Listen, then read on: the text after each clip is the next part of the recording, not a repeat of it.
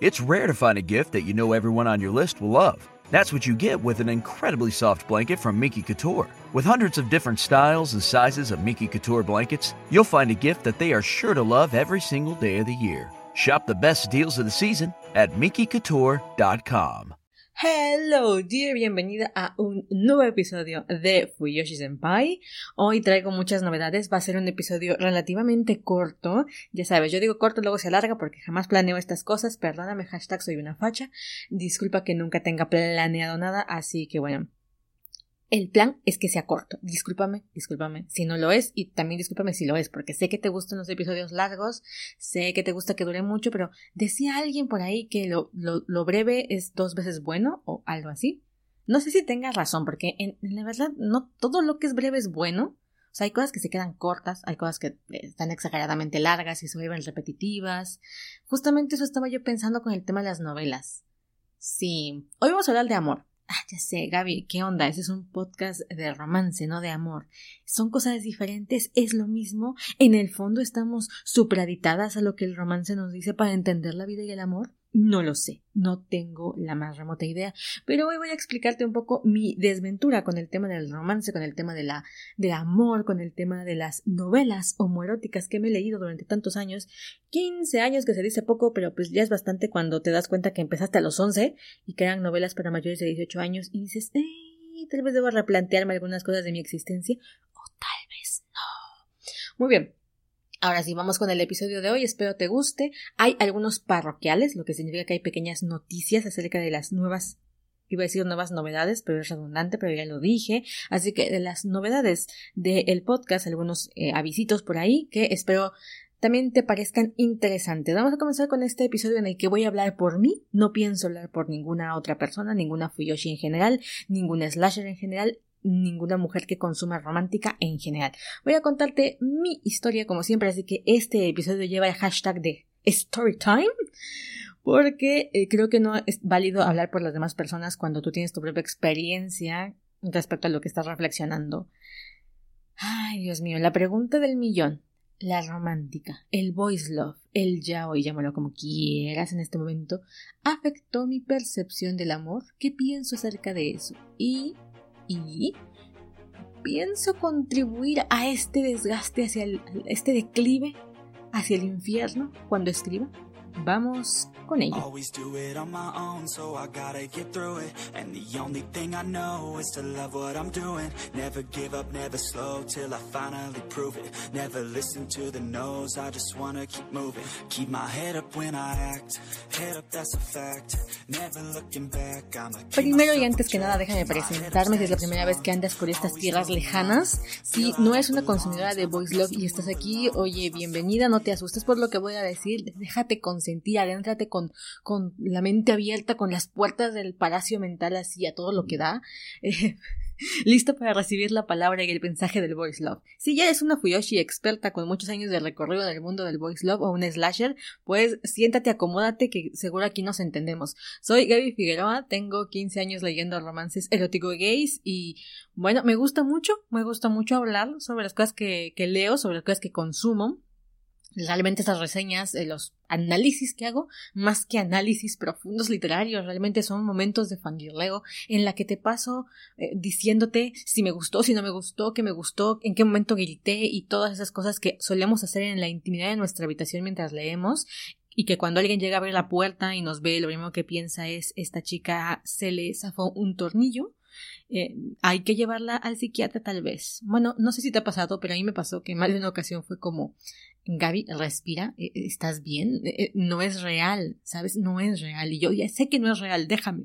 Si no, le decía yo a mi mamá, porque mi mamá me veía a veces llorar me veía gritar. Yo soy de las que fangirlan mucho. Yo sé que de pronto la gente dice, ay, es que cuando uno lee lee en su, en su tranquilidad, este, no hace nada raro. No, no sé ustedes, no sé tú, pero yo sí hacía cosas raras de hecho hago todavía cosas raras, me, me pongo muy enérgica y algo que sucedía muy común es que mi familia pasaba y de, pronto me veía gritando, llorando y mi mamá me decía, hija, si te das cuenta que no es real, ¿por qué lloras por algo que no es real? Y yo, es que si no te lo tomas como real en el momento en el que estás leyendo, o sea, si no te comprometes con la realidad de la ficción, pues no lo sientes. Y yo no sé cómo lean los demás, pero yo sí me comprometo cuando leo Claro, cuando me gusta, cuando no, y esto lo leemos en otro momento, pero cuando la lectura no me termina de convencer o hay algo que no hace clic conmigo, entonces sí siento que estoy leyendo y no siento que estoy viviendo.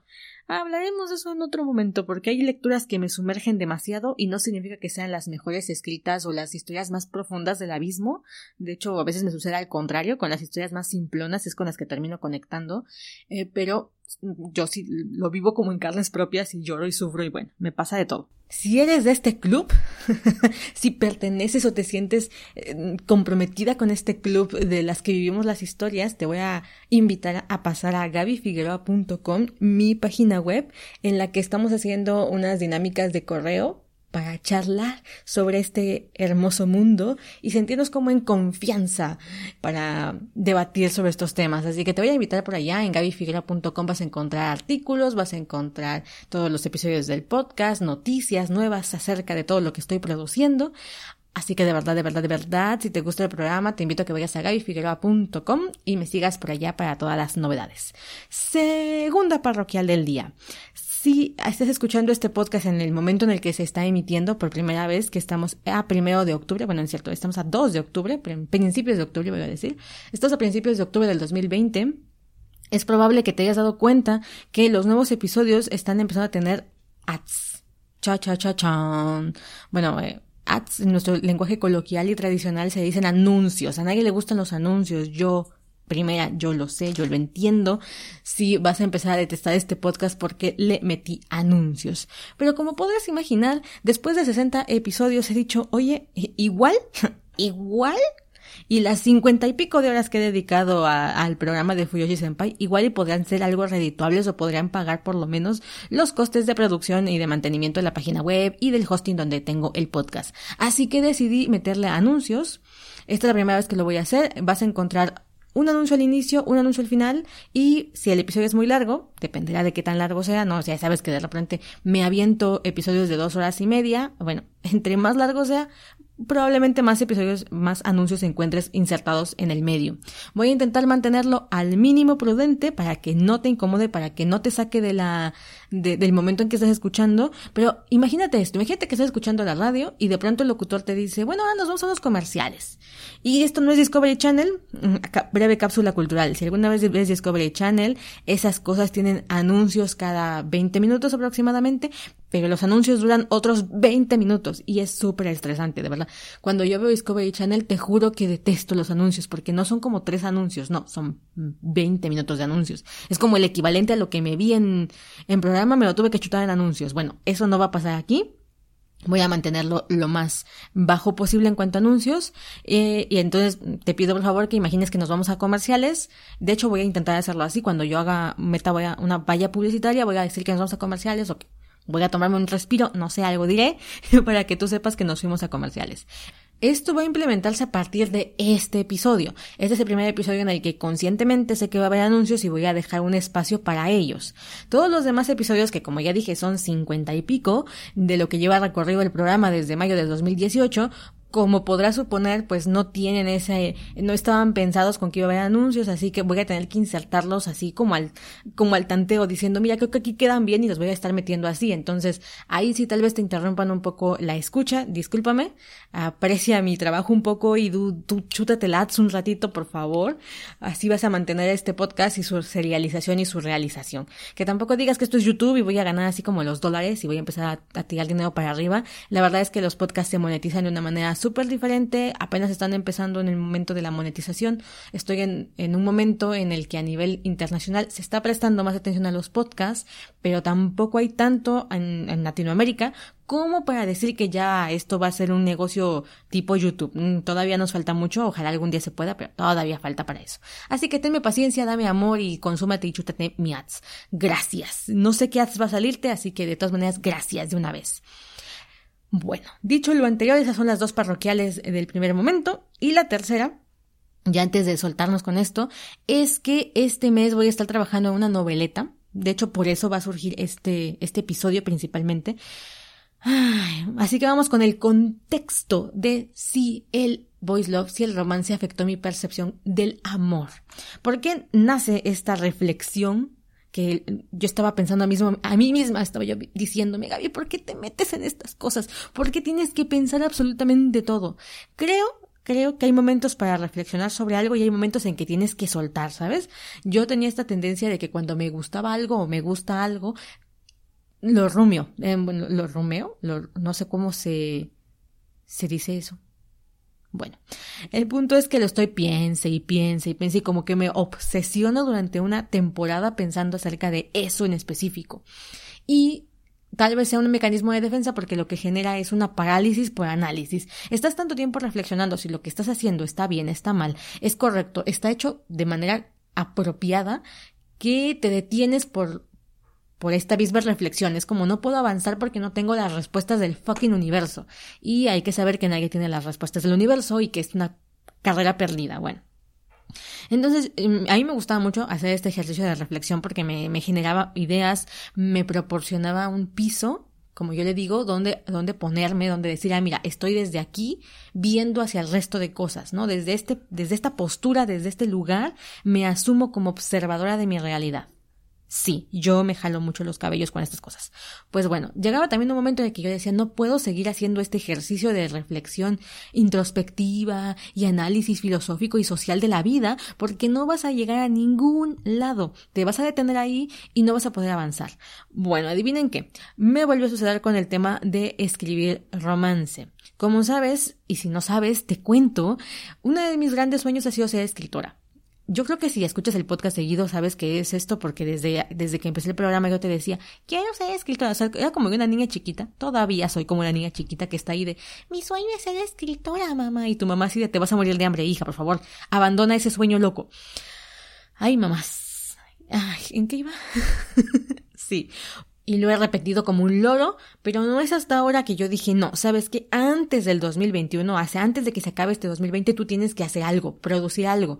Todo el año estuve yendo de una idea a otra, tomando mentorías, tomando cursos, formándome, al mismo tiempo que procrastinaba el hacer una historia. El, el año pasé de hacer cuatro historias, o sea, empezar borradores que nunca terminaba, a sentirme la señora más frustrada de la vida. O sea, de verdad que fue una odisea en todo este plan de, ay, pero qué historia escribo, pero esta idea es buena, y luego el argumento, y luego el conflicto, y ya no funciona, ya no la quiero, no me gusta, la tiro a la basura, ahí va un manuscrito de 112 páginas, ahí va otro de 78, y así, iba yo por la vida. Así que dije, no más, Gabriela, no más. Y fue gracias a un libro en el que se hablaba de lo que es una novelette. Una novelette son novelas muy cortitas que mm, oscilan entre las 50 páginas aproximadamente, o sea, son muy cortitas. Y dije, oye, creo que tengo entre mis borradores una novelette. Es decir, hace un año, exactamente en septiembre de 2019, yo había terminado un manuscrito, un, borrador de una novelette. Obviamente, como era muy corta, eh, realmente son 50 páginas, 52 páginas, yo dije, bueno, esto mm, lo voy a terminar teniendo como un relato largo. Y lo guardé en un cajón porque dije, jamás lo voy a ocupar, nunca vas a publicar algo tan chiquito. Y bueno, adivinen qué, vamos a publicar algo chiquito que es esta novelette. Entonces empieza mi diabatriba. Cuando lees Voice Love, y esto es para quien no sepa qué es el Voice Love y no tenga ni perra idea de qué hace aquí, no te preocupes, yo te explico.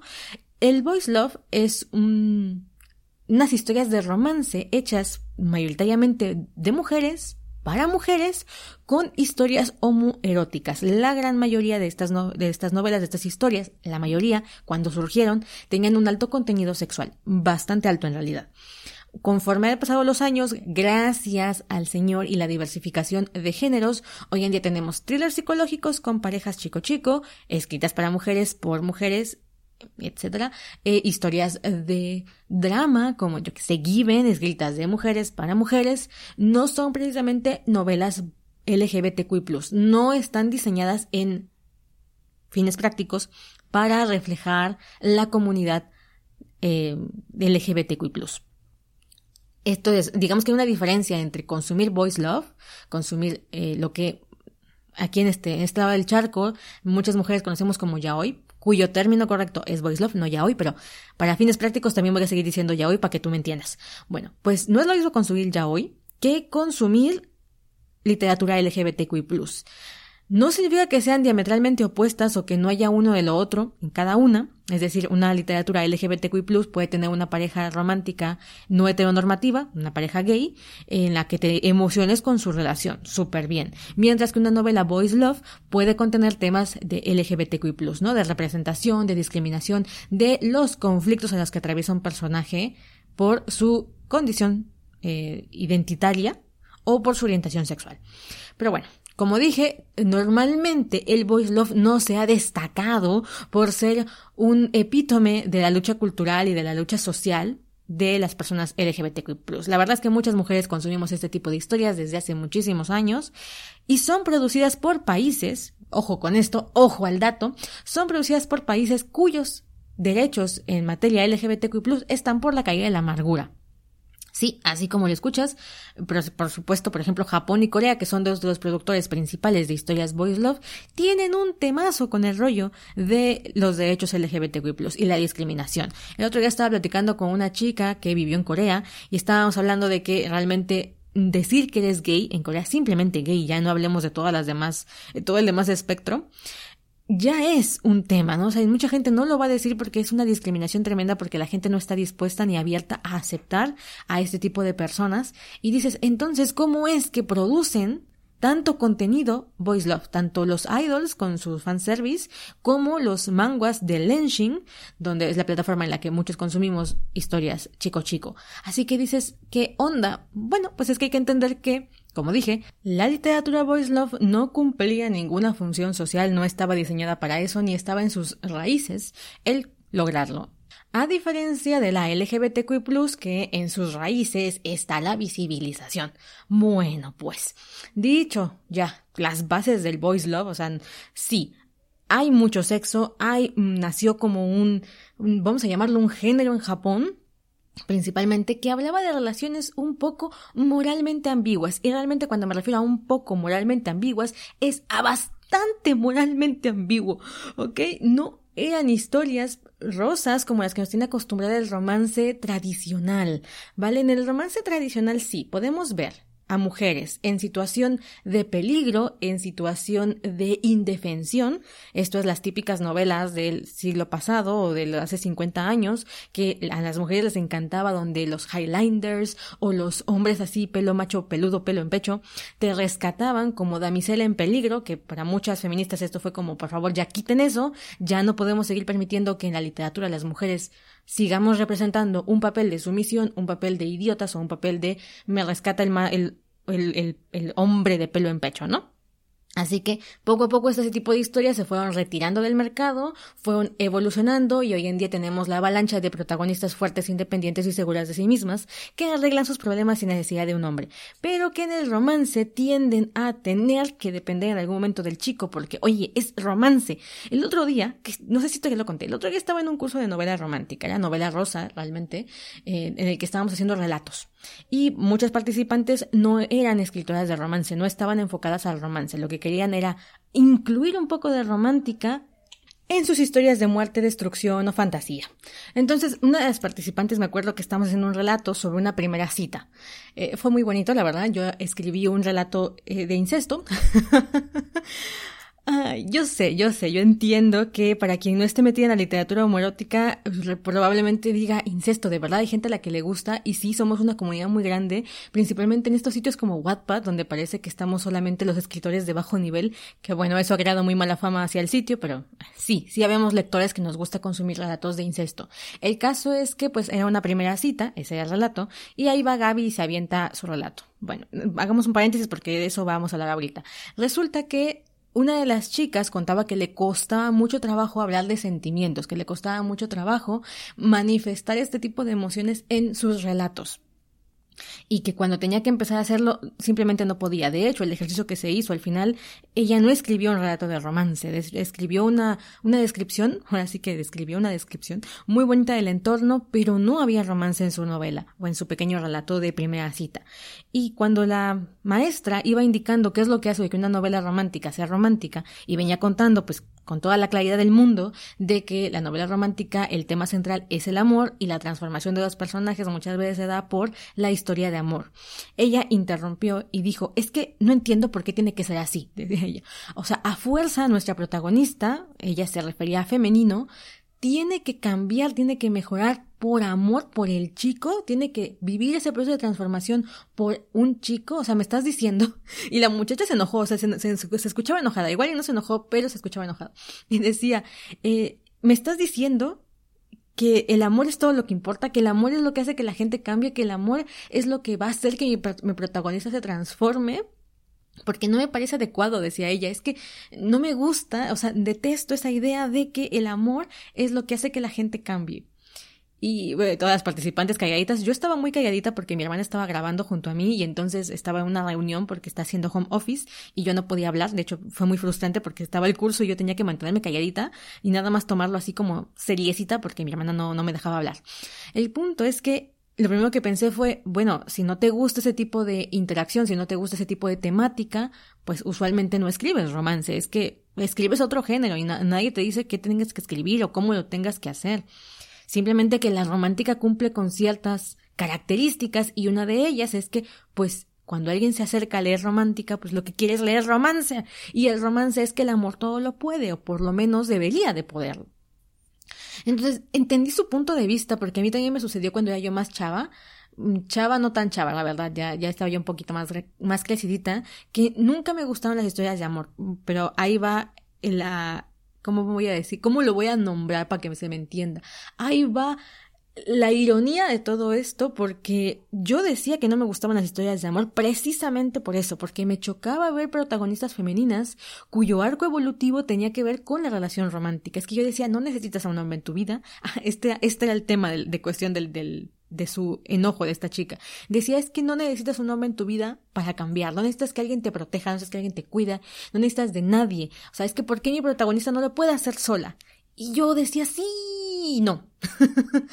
a ver, cuando yo estoy en mi etapa feminista, ya lo he contado muchas veces, precisamente no me gustaba decir que me gustaba la romántica, ni siquiera a mí misma, o sea, ni siquiera yo quería decirme que me gustaba la romántica, porque exactamente reflejaba esas cosas que no me gustaban. Protagonistas sumisas, donde había que buscar a un chico para hacer las cosas, o por un chico es que cambiaban, o gracias al amor y al poder del amor, las cosas se resolvían. Era frustrante. Yo decía, no, no me gusta, no me gusta. Yo quiero personajes fuertes, independientes, que resalten las nuevas formas de entender la vida y el mundo, y eso estaba muy chévere. Pero, pero, pero, pero, cuando, una vez ya mucho tiempo después, en realidad mucho tiempo después, cuando dije, ¿qué voy a escribir? Siempre quise ser escritora, pero yo no sabía qué quería escribir. Así que un día dije, bueno, una, una revisión es checar qué novelas lees más. Esto lo saqué de un curso, creo que estaba yo tomando, que decía, bueno, si eres, yo quería escribir fantasía, esto es muy curioso, pero yo, yo quería escribir fantasía. Así que empecé a desarrollar un texto de fantasía del tipo épico. Era una historia que estaba basada en el, en el tarot. Entonces había tres mundos, bueno, no voy a meter eso. El chiste es que era súper de fantasía, fantasía como la conocemos hoy en día. Y entonces uno de los ejercicios del taller decía, checa qué es lo que más lees, porque no puede ser, o en teoría, no deberías de ser un escritor, yo qué sé, de horror, si lo que lees no tiene nada que ver con el horror. Y no puedes escribir fantasía si no lees fantasía. Entonces dije, bueno, tiene mucho sentido, tiene mucha razón. Voy a revisar en mi biblioteca qué es lo que más leo. Pues adivinen qué es lo que más leo.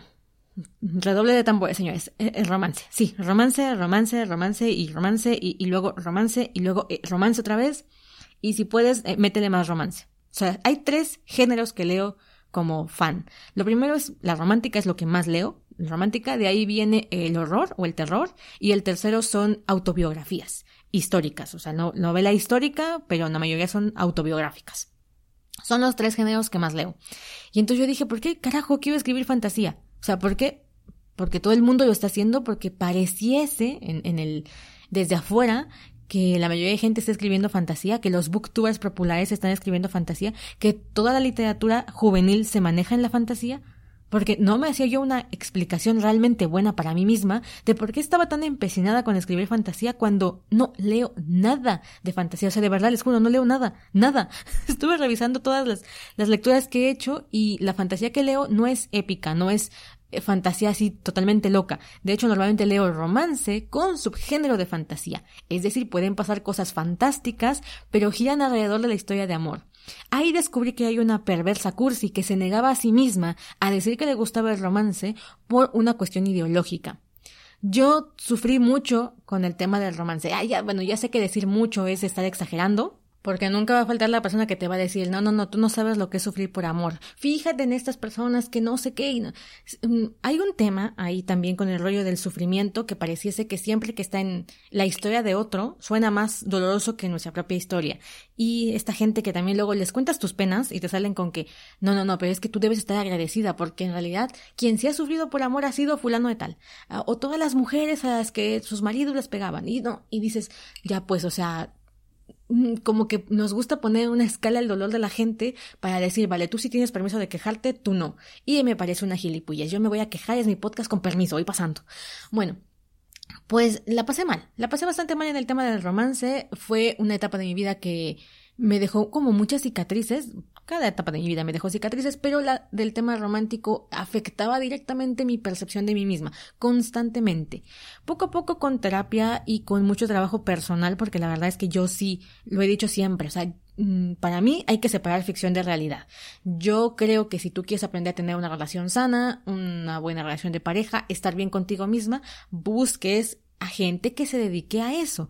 Terapeutas, no sé si te gustan los libros de autoayuda, los coaches, los, los guías espirituales que para mí son importantes. Bueno, tú sabrás con quién vas que te ayude a llevar una vida saludable o una vida de relaciones saludables no buscas ese tipo de contenidos en el romance, ¿vale? O sea, si tú te dejas guiar por lo que hay en el romance, pues obviamente nada te va a satisfacer porque el romance es ficticio. Es como si estuvieras esperando atravesar un puto mm, ropero y entrar a Narnia. Sabes que no va a pasar, porque con el romance asumimos que sí puede pasar. Y bueno, este pensamiento, obviamente esta, eh, esta reflexión ya estructurada que tengo acerca de, del romance y de cómo yo lo vivo, fue a partir de los putazos de la vida. Así que me, me, quedé pensando, claro, yo hoy en día digo que hay que separar ficción de realidad, que tú como escritora de novelas románticas no tienes por qué escribir de romances sanos o de romances políticamente correctos o que vayan ideológicamente con el momento que se está atravesando, pero empezaste a consumir muy pequeña romance en realidad no afectó tu percepción, en realidad no cambió la idea que tienes acerca del amor por lo que consumías? Y la respuesta probable es que sí, por supuesto que cambió. Pero vamos a hacer aquí ya el pequeño análisis acerca de esto. Uf, es que es tema largo y yo quería que esto fuera corto, pero pues así no se puede. Así que discúlpame la divagación, discúlpame el story time tan largo, pero ahí te va. Como te dije, estaba yo en este curso de novela, de novela rosa, porque quiero mejorar mis escritos para que no escriba yo pendejadas o porquerías. Dije yo voy a, pues voy a pulirme, ¿no? Y he estado tomando cursos, talleres, mentorías, todo eso para sacar una, un producto algo decente que yo pueda venderte. Porque sí, hashtag, esta noveleta se va a poner a la venta el próximo del próximo mes, estamos en octubre. En noviembre se abre la preventa por si te interesa. La historia, esto es un ads, esto debería contar como un ads. ¡Ay, salud! Alguien estornudó por aquí. Este, bueno, esto voy a contar como un ads. Mi noveleta solamente está compuesta por 50 páginas. Ahorita está en proceso de corrección, así que igual y aumenta, igual y disminuye. Pero trata sobre un personaje que está en la cárcel, está preso, y un guardia de la cárcel. Es decir, es una historia romántica entre un criminal y un guardia de seguridad de la penitenciaría de Marion. Está ambientada en Estados Unidos. Es súper cortita, te la vas a chutar en unas dos horas a lo mucho, yo creo. Voy a, voy a tomar el, tiempo, pero sí, es una sentada. En una sentada te terminas esta historia. Así que va a estar en preventa y espero que la disfrutes mucho. La escribí el año pasado. Ya hablaré más de ella en mis stories en Instagram. Si no me sigues en Instagram, no sé qué estás haciendo, porque ahí publico casi todos los días. Eh, arroba Gaby, soy Gaby Figueroa. También puedes entrar a gabyfigueroa.com y buscarme ahí en mis redes sociales, pero en Instagram estoy como soy Gaby Figueroa, con V, G-A-V, Figueroa, o también me encuentras como Fuyoshi Senpai Podcast. Si le pones podcast, ahí te voy a aparecer. Bueno, entonces esta noveleta pues la estoy intentando hacer lo más bien posible. Obviamente la escribí cuando todavía no tenía toda esta formación encima, pero eh, siempre estoy intentando aprender mejor para pues ofrecer lo mejor que puedo en el momento. Así que en el taller de novela rosa, cuando nos dejaban escribir una primera cita, nos dieron 40 minutos. Teníamos que hacer un relato de creo que cuatro cuartillas de una primera cita. Entonces, pues realmente escribes lo primero que se te viene a la cabeza. Es como que vas al baño a terminar el curso y dices, nada más me quedan 30 minutos para escribir esto. Así que no sé por qué, no me preguntes, pero mi primer referente de una primera cita eh, fue de una pareja de incesto, entre dos hermanos. Entonces escribí un relato que vas a encontrar en mi Wattpad, totalmente gratuito, que se llama Una cita 12 años después. Es decir, es una pareja que se formó mucho tiempo después de haberse enamorado. ¿Por qué? Por el prejuicio de que eran hermanos obviamente ese es el principal, ¿cómo se dice? Eh, conflicto de su amor. Eso es lo bonito del, del incesto. Ya tienes el conflicto dado por hecho. Así que el, relato estaba por allá.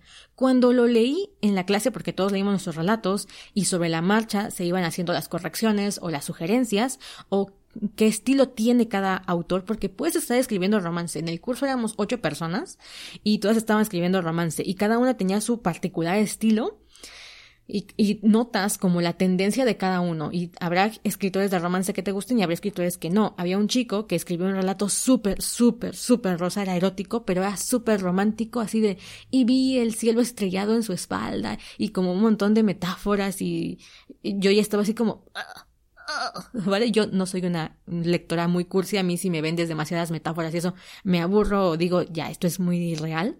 Entonces no soy de ese tipo de escritora, no, no, no escribo eso. Hay gente a la que le encanta este tipo de, yo le llamo eh, florituras en, en la escena, ¿no? Y había otra chica que su protagonista era una chica eh, sin un ojo y sin un brazo y coja. O sea, de plano, a la, protagonista la puso de plano, de plano, de plano, con un montón de incapacidades y como muy atípica. Y dices, ah, qué padre, ¿no? O sea, hay gente a la que le gusta escribir personajes atípicos en el romance. Entonces, todo era como muy variedad. Y eso es bien bonito porque tú te das cuenta que por más que estés escribiendo el mismo género, la romántica da para muchísimos estilos y también da para muchos públicos. Entonces, bueno, así como a mí no me gustó el relato del chico este con florituras, a la mayoría de gente no le gustó mi relato no porque estuviera mal escrito, de hecho yo estaba esperando pues de tipo de, de feedback en el que te dicen, a ver, eh, tus metáforas están mal utilizadas, el, el tiempo en el que decidiste escribir no está correcto, aunque la indicación del, del, relato era en primera persona en tiempo presente, así que no había mucho pierde. Todos teníamos el mismo narrador en ese sentido, en espacio-tiempo. Entonces, bueno, yo dije, bueno, eh, está bien, quiero, quiero que me den como feedback. A ver, tenía yo miedo porque era mi primer curso con otras personas, con otros escritores. Tenía yo miedo de que fueran a decir que era yo muy mal escribiendo. Siempre está ese miedo que yo tengo. Ya saben que, que no soy una persona que, que que esté del otro lado con este tema del miedo, algún día lo estaré. Ahorita escribo con miedo, así que bueno, entonces yo dije, bueno, mm, recibí el feedback de alguien que sí sabe, es como, creo que van a hacer mierda mi, mi, historia, ¿no? Me van a decir que ocupo malas las, las palabras, que, que no tengo calidad literaria, bueno, ya te imaginarás el miedo. No, pues realmente el foco de atención de mi relato era que eran hermanos, o sea, eh, la maestra se espantó, todos los participantes se espantaron, solamente hubo una chica, una chica que me dijo, oye, ¿y dónde puedo leer más de tus novelas? Me interesa. Incesto, chico, chico, me interesa. Pásame tu Instagram. Fue muy chistoso porque ella sí se emocionó con la historia, pero todas las demás personas eh, se, se turbaron, o sea, de verdad se turbaron. Y mm, la maestra pues muy amable dijo que no conocía nunca, era la primera vez que en un taller de ella había una chica que era fan del incesto, que sabía que existían pero nunca había conocido a alguien y yo, ay, hola, ¿qué tal voy entrando, no? Con permiso. Entonces le, le sucedió algo así como, llamativo, no fui el único relato chico chico.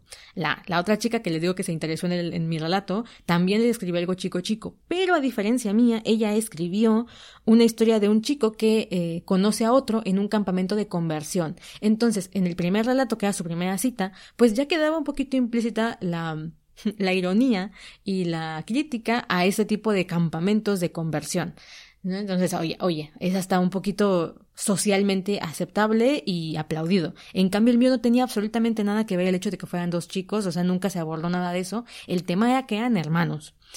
Así que yo había escrito algo que era más voice love, mientras que la chica había escrito algo que era un poquito más tirándole a LGBTQI+. No sé si estamos viendo las diferencias o si solamente yo me estoy aquí quemando la cabeza. El punto es que terminó el taller, todo muy bonito, me dieron feedback de mi relato, y ya que nos estábamos despidiendo, en plan, bueno, ya, chao, cada quien para su casa, mm, dejemos una última reflexión sobre la mesa. Y entonces empezamos a abordar como qué fue lo difícil de escribir ese relato, para muchos era el tipo de descripción, para la chica esta que era como ruda, decía es que no entiendo cómo logran expresar emociones o hablar de sentimientos, es que a mí me cuesta mucho trabajo, decía ella.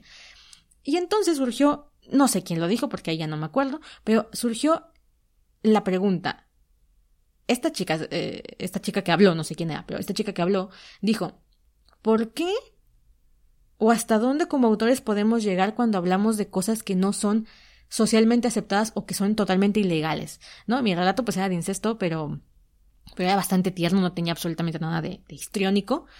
Pero obviamente que supe que la reflexión había salido por mi relato, porque fui la única que causó ese, ese impacto en, el, en la audiencia. Entonces ella decía, ¿cómo como autores tenemos una responsabilidad para abordar estos temas que estamos romantizándolos, ¿no?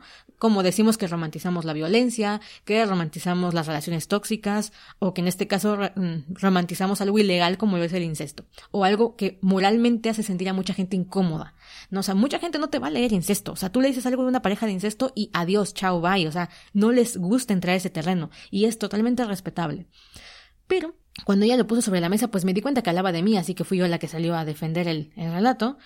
Y ella decía, es que nosotros como autores tenemos una responsabilidad social, como autores de romántica por lo menos, ¿no? O sea, de, de escribir historias que dejen un legado y que también dejen, mm, yo que sé, un, un panorama de cómo deberías de relacionarte con otros. Best friends and Broadway superfans Jeff and Judy wait at the stage door every night to catch a glimpse of their idol Adina Menzel in the hilarious new comedy, Which Way to the Stage. But when a sexy stranger enters the scene and upends their friendship, Jeff and Judy have to go off book to rewrite their own finale. Called the best new comedy since theaters reopened by The Rap and zippy fun by the New York Times. Grab your best friend and see Which Way to the Stage at Signature Theater now through January 22nd. Get tickets at sigtheater.org. y yo, uff, ya empezamos en, nos metemos en camisa de once varas porque para mí no va por ahí, o sea, es que a mí me da mucho estrés esta idea de tener que convertirme en una brújula moral simplemente por escribir romance y de que las autoras las castiguen y las la piden y las pongan en un pedestal para apedrearlas porque su novela no entra en los cánones de salud mental que se están pidiendo hoy en día. Y yo, bueno, es que es ficción. Y, o sea, chica decía, bueno, pero es que aunque sea ficción, tú vas a influenciar a alguien. Y ese alguien puede asumir que la manera en que estás presentando tu novela o tu relato romántico es algo aceptable cuando no lo es. Si romantizas la violencia, si romantizas eh, la sumisión, si romantizas este montón de cosas. Y yo decía, mm, o sea, es verdad, no puedes evitar que tu obra o que lo que sea que tú produzcas cause un impacto o una influencia en alguien. Porque al final todos los seres humanos nos dejamos influenciar por el entorno. Pero yo no quería ser una brújula moral, o sea, sí me daba mucho escosor este, este tema, y yo decía, bueno, ¿qué tal si en realidad estoy haciéndole daño a alguien al escribir historias moralmente ambiguas? Y luego dije, bueno, pero yo leía historias moralmente ambiguas desde que tenía 11 años. Así que yo con eso zanjé el tema. Dije, no estoy tan mal la cabeza, creo yo, como para, para decir que me afectó muchísimo, así que puedo seguir escribiendo esto porque si yo lo superé, alguien más lo va a superar. Y entonces vino la segunda reflexión. Oye, pero realmente qué tanto te afectó consumir este tipo de historias? Porque no, no saliste, em, no saliste endeble de ese camino, no saliste limpia de ese camino. Así que hasta qué punto sí te afectó. El caso es que se puso el debate sobre la mesa en este taller, se abordó bastante sobre hasta qué punto un autor de romántica puede escribir sobre historias que en las que se romantizan relaciones no sanas y para mí la respuesta es simple. Para mí hay que separar ficción de realidad. Cuando tú consumes una novela romántica, no le deberías de pedir eh, realidad o realismo o, o ser una guía de cómo llevar tus relaciones de pareja, como no le pides a la fantasía, por ejemplo, o a la novela negra, cómo llevar tu vida. O sea, ¿por qué? es que este, este era mi eterno dilema. ¿Por qué a la romántica le exigimos eh, ser brújula moral ser responsabilidad o tener responsabilidad social de lo que educamos a los niños sobre cómo vivir sus relaciones de pareja, pero no hay rollo con las películas de acción en la que el personaje mata a 52 en una película y la gente dice, genial, es que obvio que es ficción, nadie lo logra, nadie mataría a 52 personas en, en un día. Los videojuegos no te vuelven violento, ¿no? También este eterno debate de tú consumes violencia y eso te vuelve inmediatamente violento. No, ¿vale? No, o sea, yo puedo ir a ver John Wick, puedo ir a ver Deadpool, y puede estar lleno de sangre y muerte y no voy saliendo del cine y me pongo a matar gente.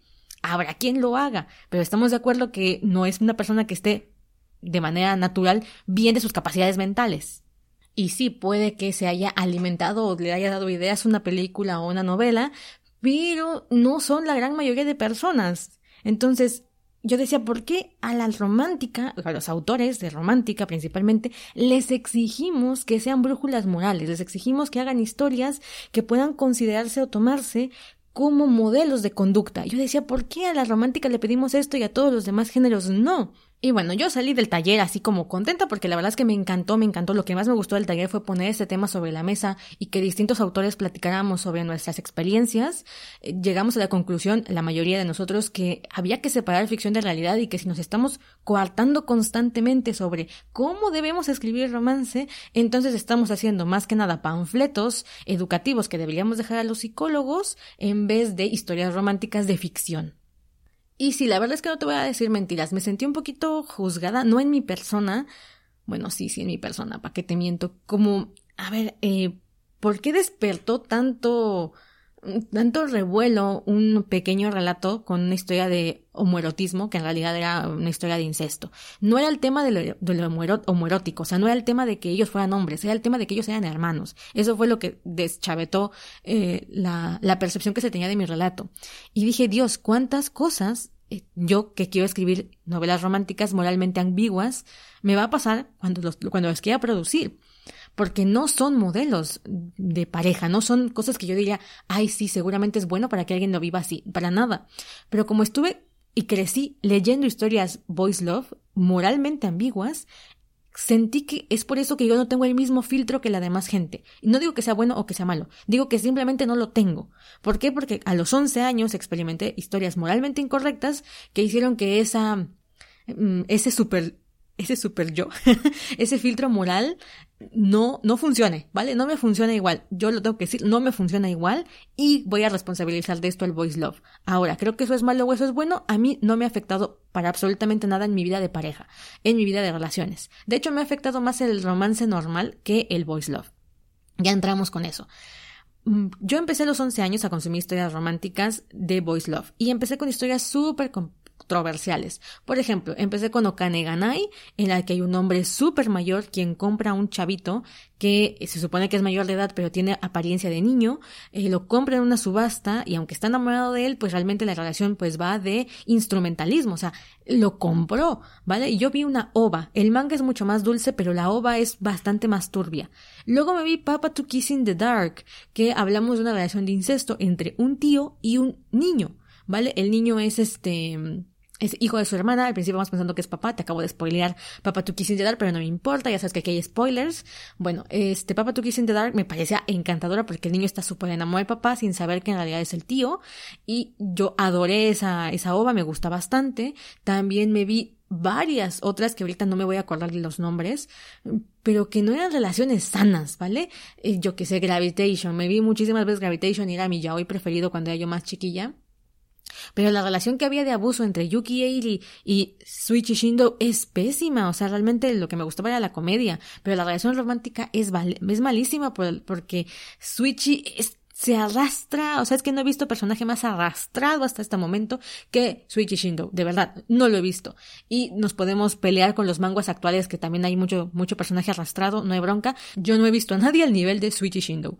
Bueno, también, por ejemplo, esta historia em, de los blondies, que siempre se me va muchísimo su nombre, Aino Kusabi, que también es una relación bastante de abuso porque un, un personaje tiene encadenado al otro con ¿Cómo se dice esto? Con. Ay. Esto que te pone la excitación hasta arriba. Con afrodisíacos.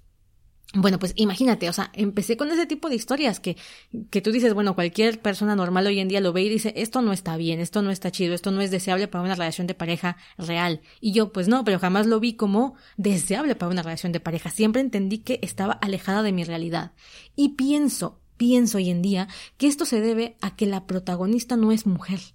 Y ya sé, alguien me va a linchar, alguien me va a venir a cortar la cabeza, perdón, pero creo que el hecho de que sean dos chicos me permitía separarme de los protagonistas, me permitía ser como una voyeur, porque eso es lo que somos los consumidores de historias, de pronto somos voyeristas, que nos gusta ver la vida de alguien más, nada más que ficticia, y entonces yo podía separarme, yo no me sentía comprometida con el papel femenino de ninguno de los personajes. O sea, yo si veía que Switchy se arrastraba, yo lo más que decía era como, ay, Dios mío, amigo, pero ¿qué estás haciendo? Hasta ahí. Yo no, no me sentía agredida en mi persona si a Switchy le pasaba por encima Yuki Aile con el coche, ¿vale? O en Warehouse, que también es un manga que me encanta, donde el, tipo lo secuestraron y lo tienen encadenado en una cama. No siento por ningún momento que la actitud del protagonista comprometa mi actitud. O que yo diga, ay Dios mío, es que qué mal, no, o sea, es que es insoportable, no, no lo aguanto. Como que hay una separación emocional. En cambio, cuando la protagonista es femenina, me siento súper agredida. Así, como lo oyes. Ya lo hablé de esto en el episodio de Nos excita la violencia en los mangas y ahí relaté cómo abandoné muchísimas historias de romance en la que la protagonista femenina le iba la pieza. O sea, ni era el primer capítulo y ya la habían violado y ya la habían golpeado y ya la habían drogado. Esto va una crítica muy específica a las escritoras chinas que tienen como una obsesión con el protagonista masculino rico empoderado más, eh, más rico de Seúl, ¿no es cierto? De Hong Kong y que son dueños de grandes empresas multimillonarias y se enamoran de una chica y la básicamente la utilizan un montón antes de enamorarse de ella y la tipa la, pasa súper mal, pero súper mal. Yo me acuerdo que vi una en el que la chica se casa con un hombre para suplantar a la hermana, para proteger a la hermana y el tipo la viola en el tercer episodio yo estaba como, neta, y me vas a contar una historia de amor con estos personajes, yo no puedo, o sea, no puedo. Y era como apaga y vámonos, yo cerraba las pestañas y no seguía leyendo. Y decía, pero ¿por qué no me sucede con los romances entre hombres? ¿Por qué no me pasa con ellos? Es porque hay una separación emocional entre el personaje femenino y yo, porque al no haber personaje femenino no me siento representada. Ejemplo, soy muy fan de Underground Hotel. Ya lo he hablado y ya traeré su episodio especial para hablar de Underground Hotel, que es precisamente entre dos convictos. Y lo mismo, al episodio 5, creo, hay una violación. En este caso no la ejecuta el protagonista masculino, pero él es el que la manda a ejecutar. Entonces, dices, esto está súper tóxico, ¿y por qué aquí no me parece incorrecto o por qué aquí no me causa esta, este desagrado que me causan las historias eh, heterosexuales? ¿Por qué? ¿Por qué? ¿Por qué? Y me lo pregunté un montón. Y he solamente llegado a esa, a esa respuesta. No me siento comprometida con el personaje porque no es mujer y por tanto no me veo reflejada en él como mujer y como fui feminista mucho tiempo y esto de la liberación femenina y esto de quitar todos estos paradigmas machistas que se tienen en la actualidad, hacía que yo no pudiese disfrutar de una historia romántica en la que la protagonista daba todo por amor o dejaba todo por amor o el chico se volvía su principal em, anhelo en la vida, me resultaba de, de, repudio, no me gustaba. Pero si yo lo leía en una historia boys love y el personaje era capaz de asesinar gente por el amor, me encanta. Y dices, es súper tóxico y está súper mal y es moralmente incorrecto y me chupa un huevo, me gusta un montón. Les juro, por eso me encantaban los fanfics de Harry, los de Harry Potter, porque como Draco Malfoy era como el chico malo y sea capaz de cometer cosas eh, reprochables, yo decía, ay, matar por amor, qué dulce. O sea, en la vida real, claro que no quieres que te pase, pero en la ficción es como, está chévere, me gusta, I liked it. Y eh, Underground Hotel tiene exactamente este, este tipo de cosas y bueno, me fascinaba. Pero ya en una relación hetero, mi primer pensamiento era, hija, sal de ahí. O sea, era como estas frases que se utilizan para concientizar sobre la violencia eh, hacia las mujeres, principalmente en las relaciones. Sal de ahí, ahorita es la pared, después eres tú. ¿Vale? Ahorita suena romántico este tipo de celotipia, este tipo de, ¿cómo se puede decir? Este, invasión a tu espacio personal o a tu intimidad o a tus relaciones sociales. Es como, huye, es un foco rojo tremendo, un foco rojo tremendo para tu relación de pareja. Eh, ya sabes, estos gestos románticos que en realidad son control o son celos o son celotipia y muchas mujeres no los vemos en nuestras relaciones de pareja hasta que es muy tarde. No fue mi caso, pero hasta que es muy tarde mucha gente lo ve y ya está metida hasta el fondo con relaciones eh, tóxicas en las que no puede salir en las que hay abuso psicológico, violencia física, etcétera. Entonces yo decía, bueno, eso sucedía con, con las novelas hetero. O sea, en una novela hetero le estoy pidiendo otras cosas que al voice love no les pido. Porque en el voice love les juro que me gusta mucho ese tipo de situaciones. Por ejemplo, estaba yo viendo una historia, ya las hablé de ella en el episodio pasado que se llama Once Upon a Time. Los personajes se pueden meter en la cabeza de los otros, o sea, pueden leer sus pensamientos, y está visto como algo romántico. Y aunque tienen que llevar ciertos límites, en el fondo los personajes realmente quieren fusionarse en uno y hay una cierta posesividad eh, que incluso puede resultar un poco enfermiza en la historia y me gusta, me gusta bastante. Y digo, a ver, si yo no tuviese todos estos conceptos de las relaciones sanas de pareja en la vida real o una cierta especie de carga ay, ¿cómo lo puedo explicar sin que suene tan mal? Una especie de responsabilidad femenina sobre cómo debe ser un personaje femenino o cómo debe ser una mujer o qué es lo que yo debo de reflejar con mi actitud como mujer a otras generaciones o a otros contemporáneos. Yo podría disfrutar de estas historias románticas hetero que tuviesen los mismos plots que las boys love? No lo sé. O sea, realmente es que lo pienso y digo, mm, hoy en día no creo poder, o sea, no me puedo desapartar tanto del personaje femenino y le exijo cosas que mi mismo tiempo me lo pide. O sea, por ejemplo, en nuestra sociedad actual las mujeres se nos pide que seamos proactivas, inteligentes, intrépidas, eh, sexualmente abiertas, Mm, que lo, más principal para nuestra vida sea el trabajo, ¿no? O sea, es que tú no puedes dejar todo por un hombre, tu principal ni por una ni por la maternidad, tu principal foco debe ser el tema laboral y tienes que estar pensando siempre en cómo escalar en la en la cúspide piramidal de tu empresa, ¿no? Y si piensas en algo que sea tu profesión y bueno, así como en otra época la pues la exigencia era no estudies para que seas una buena esposa y sea una buena esposa y una buena esposa, hoy en día es ser una buena profesional. Y el amor es una distracción, el amor es una muestra de debilidad. A muchas mujeres les da miedo enamorarse, les da miedo comprometerse en sus relaciones, siempre van con una especie de escudo de armadura eh, y en plan de mía, no te dejo entrar tanto, es como si tuvieras un escudo en el brazo y, le, separase tu corazón y dices, no te dejo entrar tanto porque siento que el día en que yo quite este escudo de aquí, esta pared, lo que sea, me vas a romper el corazón y me vas a hacer daño. El día en que yo me entregue a una pareja eh, va a ser el día en el que perdí mi valor como mujer porque me entregué al romance y esto se fue al carajo. Entonces, esa exigencia que siento que tenemos y ese miedo que también tenemos porque a nivel generacional y transgeneracional, nuestras mamás, abuelas, bisabuelas, no les fue bien esas relaciones de pareja. Por lo menos en mi línea sanguínea no me fue bien. Toda mi, mi línea materna experimentó cosas terribles con el matrimonio, terribles. Y yo en mi vida personal reflejaba ese miedo con mis relaciones de pareja, cañón, cañoncísimo. Entendí después que no tenía nada que ver con la ficción, era una cuestión transgeneracional, era una cuestión en que lo que te inculcan tus papás es miedo. Y, mi mamá, para protegerme, me decía cosas que después me hicieron tener una armadura ante el amor. O sea, por un lado mi experiencia, que como dije no fue buena en mi adolescencia, que es cuando te formas la idea del amor, la pasé bastante negro, o sea, no, no, básicamente nadie me quería, esa es la realidad de mi, de mi juventud en ese tema, en el romance, para mí siempre fue muy importante, pero a nivel inconsciente yo no lo notaba, era como que quería, quería, quería que alguien me quisiera sin darme cuenta que era una necesidad interior. Y como nadie me quería, mm, me, peor anímicamente me iba. Entonces, mi mamá, por ejemplo, tiene mucho esta idea de que todos los hombres están cortados con la misma tijera, todos son infieles, todos te van a poner el cuerno eventualmente, y tú vas creciendo con esa idea preestablecida. ¿No? Y además es un miedo generacional. No hablaré mucho de esto porque es un tema que me gusta mucho la transgeneracional, que habla de cómo las cosas que nuestros papás viven, nuestros abuelos, se quedan de alguna manera impregnado muy a fondo en nosotras mismas, en nuestra psique más profunda. Entonces, yo no podía vivir relaciones de pareja plenas porque tenía este miedo que no era mío, o sea, no era algo que a mí me había pasado, a mí nunca me habían puesto los cuernos hasta ese momento, pero como a toda mi familia anteriormente sí, se queda esta idea. Y entonces yo vivía con miedo de una relación. Y vivía armada, yo, yo lo digo así, yo sentía que tenía una armadura puesta y no dejaba absolutamente a nadie entrar. Y no los dejaba yo entrar ni para lo bueno ni para lo malo. Y estas, yo tenía muchos problemas de celotipia. O sea, yo tenía muchos problemas de celotipia. Más que me celaran a mí, yo era el problema. ¿Vale? Eh, por ejemplo, yo llegaba a poner, o llegué a poner los cuernos, llegué a ser infiel para evitar que a mí me hicieran daño. O sea, imagínate en qué nivel estaba yo. Era como, vale, yo sé porque eso es lo que me ha dicho toda mi familia, eso es lo que me ha dicho a nivel transgeneracional la vida, que esta persona con la que estoy me va a poner eventualmente los cuernos. Tal vez no me los está poniendo ahorita, no me los está poniendo ahorita, pero me los va a poner. Así que, ¿qué voy a hacer? Primero lo voy a lastimar yo a él antes de que él me lastime a mí. Es como tener una especie de, de seguro. Y entonces iba yo y hacía estupideces.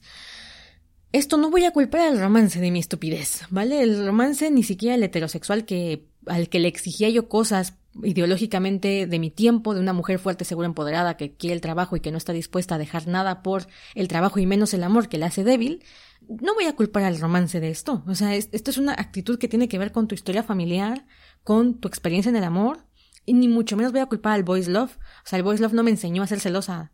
O sea, no, no tiene que ver. Eh, de hecho, me gusta porque está tan lejos de mi realidad que yo decía, ay, lo puedo disfrutar sin ningún sin ningún peso de conciencia. Y creo que quitarte ese peso de conciencia a mí me hacía mucho bien. Pero en mi vida real, los celos eran una, un, desmadre para mí. O sea, yo fui celotípica. O sea, fui una celosa posesiva enfermiza que encima de todo tenía la conducta agresivo-pasiva. Este tipo de conducta en que todo está bien, pero nada está bien y te comportas de manera fría. La ley del hielo es violencia, por ejemplo. O sea, este tipo de cosas de no te hablo, o te castigo con mi indiferencia, o te castigo con sexo. Todas esas cosas horribles de la vida, yo las hice, las ejecuté, y lo tengo que decir porque si no, no sería mi historia, lo ejecuté, lo hice. ¿Qué pasó? Pues que mis relaciones se iban al carajo, o sea, la pasaba yo muy mal, mi pareja la pasaba muy mal, y entonces, ¿qué hice cuando me di cuenta que no íbamos a ningún lado, que yo estaba destruyendo mi relación y me estaba destruyendo en el, en el proceso a mí misma? Busqué ayuda. Y no la busqué en las historias de romance. La busqué con un psicólogo. Fuimos a terapia. Fuimos a terapia y yo empecé un proceso de entenderme a mí misma, de buscarme, de saber quién era, de volver a confiar de quererme más. O sea, todo esto fue un proceso que yo hice a nivel interior y lo hice con ayuda de otros profesionales. No lo hice con ayuda de los libros de romance. Y jamás le pedí al romance, jamás le pedí al romance que me educara en estos temas. ¿Cuál fue el único, el único bache que sí tuve con el romance? Uf, e, el enamoramiento. Ese sí lo fue y lo voy a confesar. Las historias de romance lo que hacen es que te suben un montón. A mí eso me pasa, me suben un montón porque te, te ilusiona ver el proceso de enamoramiento de los personajes, te, ilusiona ver cómo son capaces de dar el todo por el otro. Eh, de pronto llegan a, a, extremos que a mí me gustan mucho, que son súper tóxicos, ya lo dije, como el ese de mataré por ti, muy fan, yo muy fan de ese, o el de te perseguiré hasta donde vayas, o el de reencarnaré en tres vidas y te volveré a buscar, o perderé la memoria y te volveré a buscar, son clichés que me gustan mucho pero que sí, pues obviamente tienen un, alto grado emocional. ¿No? Entonces, en la vida real, a mí eso sí llegó un momento en el que yo decía, ay, porque la vida no es así. Porque yo tengo una relación de pareja estable desde hace 11 años, vamos a cumplir 11 años en un mes, que obviamente al inicio todo es nuevo, todas las sensaciones son, son nuevas porque estás conociendo a alguien, porque eh, te da ansiedad si llegó, si no llegó, si te va a hablar o no te va a hablar, cómo te va a coquetear o cómo le vas a coquetear tú. Todo este proceso que es súper lindo, en una relación estable solamente se vive una vez, el proceso de enamoramiento solamente se vive una vez y el conocer a la persona y el acercarte y los nervios y todas estas cosas súper lindas que a mí me encantan en el romance, pues en la vida, cuando tienes una relación estable, solamente se viven en un periodo. Entonces yo le decía a Antonio, ah, le digo, es que ya, pues, pues, eh, esa ilusión, esas cosas dejan de estar. Y Antonio me decía, bueno, es que es normal, o sea, mi, mi, pareja es como, le encanta la estabilidad para él, entre más sólido y más estable las cosas, mejor. Y yo entre más divertidas y más alocadas, mejor.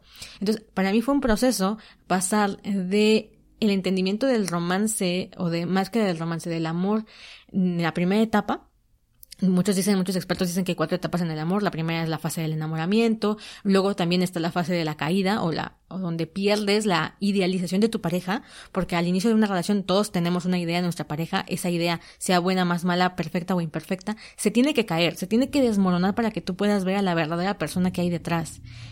Es un proceso complicado porque eso significa que tú también dejas de aparentar quien no eres. Al inicio de una relación, pues nos mostramos con nuestras mejores cartas, pero pues, entre más avanza la relación, más auténtica te tienes que ir mostrando si quieres que te quieran como realmente eres. Y eso da mucho miedo. Yo tenía mucho miedo porque yo decía, nunca me han querido como soy. Entonces, ¿qué va a pasar el día que yo le muestre a mi pareja como realmente soy?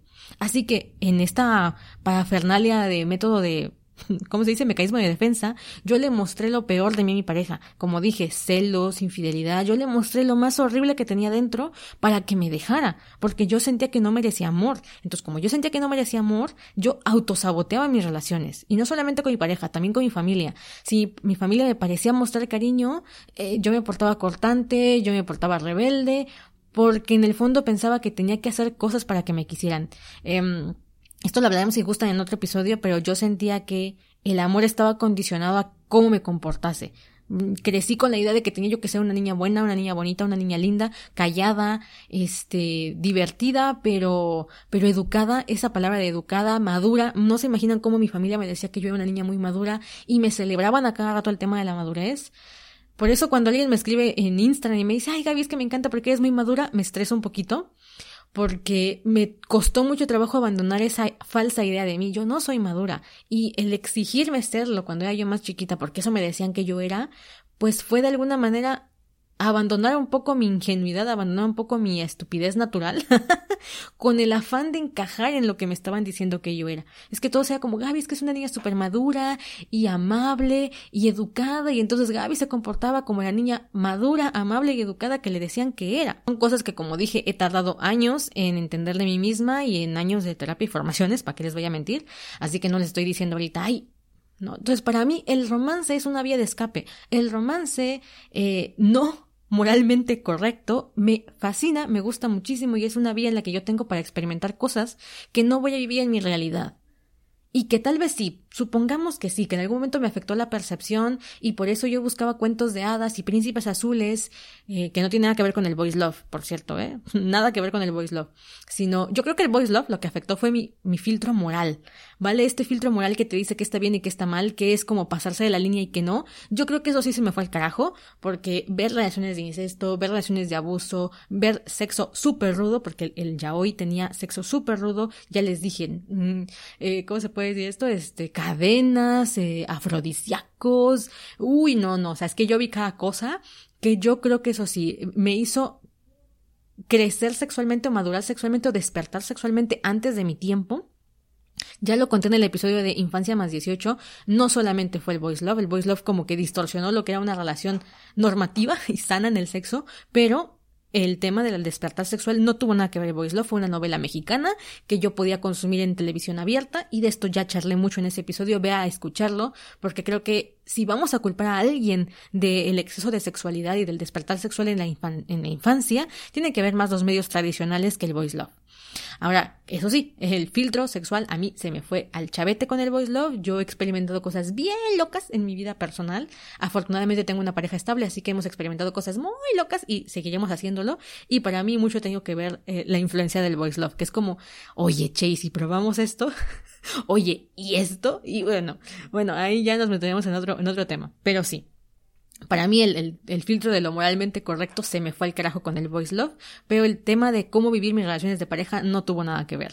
Ahora, el romance hetero, ahí sí puede que, como dije, esta idea del príncipe encantador, de un romance de cuento de hadas, de, más que de cuento de hadas, como muy idílico, muy idealizado, y creo que gracias a que el Voice Love también muestra lo, lo, peor del ser humano, porque el Voice Love se ha aventado a trabajar con problemas mentales, se ha, se ha aventado a trabajar con, como dije, relaciones más pesadas, menos idealizadas.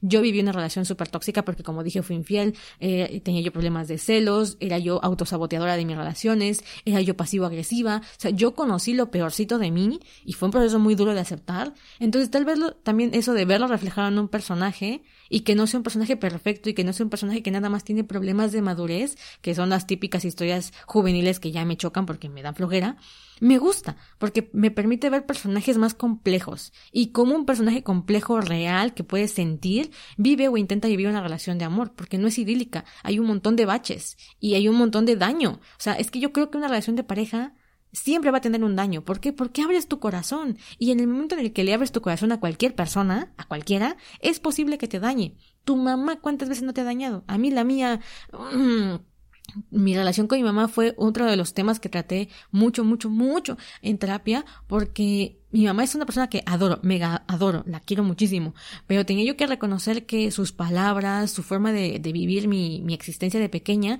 marcó un montón de mis autoexigencias personales y de mis ideas y mis creencias. Y perdonarla fue perdonarme a mí también. O sea, ese proceso fue bellísimo y jamás, jamás me voy a haber arrepentido de, de haber hecho ese tipo de trabajo personal, porque entender a mi mamá, entender su historia, fue una de las cosas que más me ayudó a poder vivir mi propia vida. Ya me puse bien intensa, perdón. Yo, como dije, es un story time. Y si les gusta este story time de, de la influencia que tuvo el romance en mi vida, los invito a que me sigan en gabyfigura.com. Va a haber un, post específico para este episodio y me digan si quieren una segunda parte, porque mm, hay muchas cosas que, quiero tratar, ya más de mi infancia y más de, ¿cómo se puede decir? De mis experiencias, de cómo fue, fui entendiendo que, por favor, el romance no sirve para hacerte una idea del amor, ni para hacerte una idea de las relaciones sanas. En primera, ¿qué carajo es el amor? ¿Quién nos va a venir a decir a nosotros qué es el amor? Lo que nos pueden decir es cómo es una relación de pareja adecuada, sana, eso sí nos lo puede decir un psicólogo, pero el amor, el amor es para que experimentes en todas las áreas y si es en la ficción y no te hace daño, adelante. Y si ya una morrita tonta de 11 años como lo fui yo se cree estas historias, pues le va a tocar vivir su propio proceso, le va a tocar romperse un rato la cabeza y que le rompan el corazón más de una vez para entenderlo y para sanarse a sí misma y crecer y cambiar y de verdad construir modelos de amor que para ella le funcionen. Así que bueno, no voy a culpar jamás al romance, seguramente tuvo influencia en mi vida, claro que sí, pero ¿qué cosa no ha tenido influencia en nuestra vida? La televisión, nuestros papás, nuestros bisabuelos a los que ni conocimos, todo tiene influencia, nadie nace, nadie nace como una tabula rasa. Eso de la filosofía de la tabula rasa me parece una de las mm, mentiras más grandes. No, no, ya nacemos con un montón de predisposiciones. Y luego viene el entorno, luego viene tu familia, luego viene lo que te dicen. Bueno, si, si les gusta este tipo de temas y les gustaría que los tratásemos más a fondo relacionado con las historias de amor, pues vayan a gabyfigura.com, entren al episodio de, de esta vez, que se llama mm, El yaoi afectó mi percepción del romance, y escríbame un comentario para que saquemos la segunda parte. De verdad que me va a gustar mucho saber si les interesan este tipo de temas más más míos, más, más de story time y más de reflexiones. De verdad, de verdad, de verdad.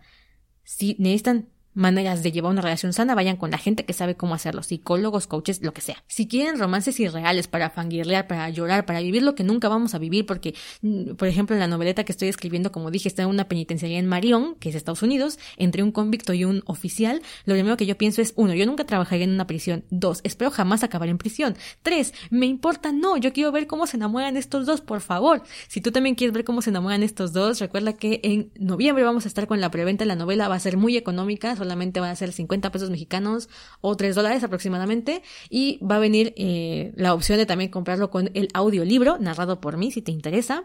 Así que no olvides irme a visitar por allá en mis redes sociales y en mi página web porque tengo muchas sorpresitas para ti.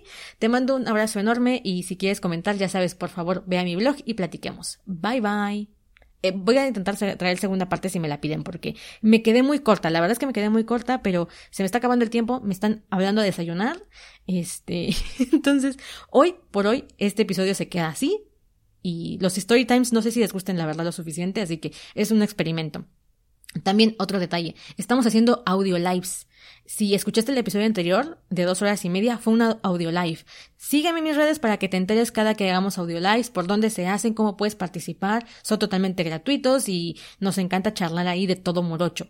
Muy bien, nos vemos, querida Kouhai. Hasta la próxima emisión. Bye bye. Best friends and Broadway superfans Jeff and Judy wait at the stage door every night to catch a glimpse of their idol Adina Menzel in the hilarious new comedy, Which Way to the Stage. But when a sexy stranger enters the scene and upends their friendship, Jeff and Judy have to go off book to rewrite their own finale. Called the best new comedy since theaters reopened by The Rap and zippy fun by The New York Times. Grab your best friend and see Which Way to the Stage at Signature Theater now through January 22nd. Get tickets at sigtheater.org. En un mundo donde extraterrestres acechan a los humanos, dos soldados deben esconderse para sobrevivir sin su Old Spice.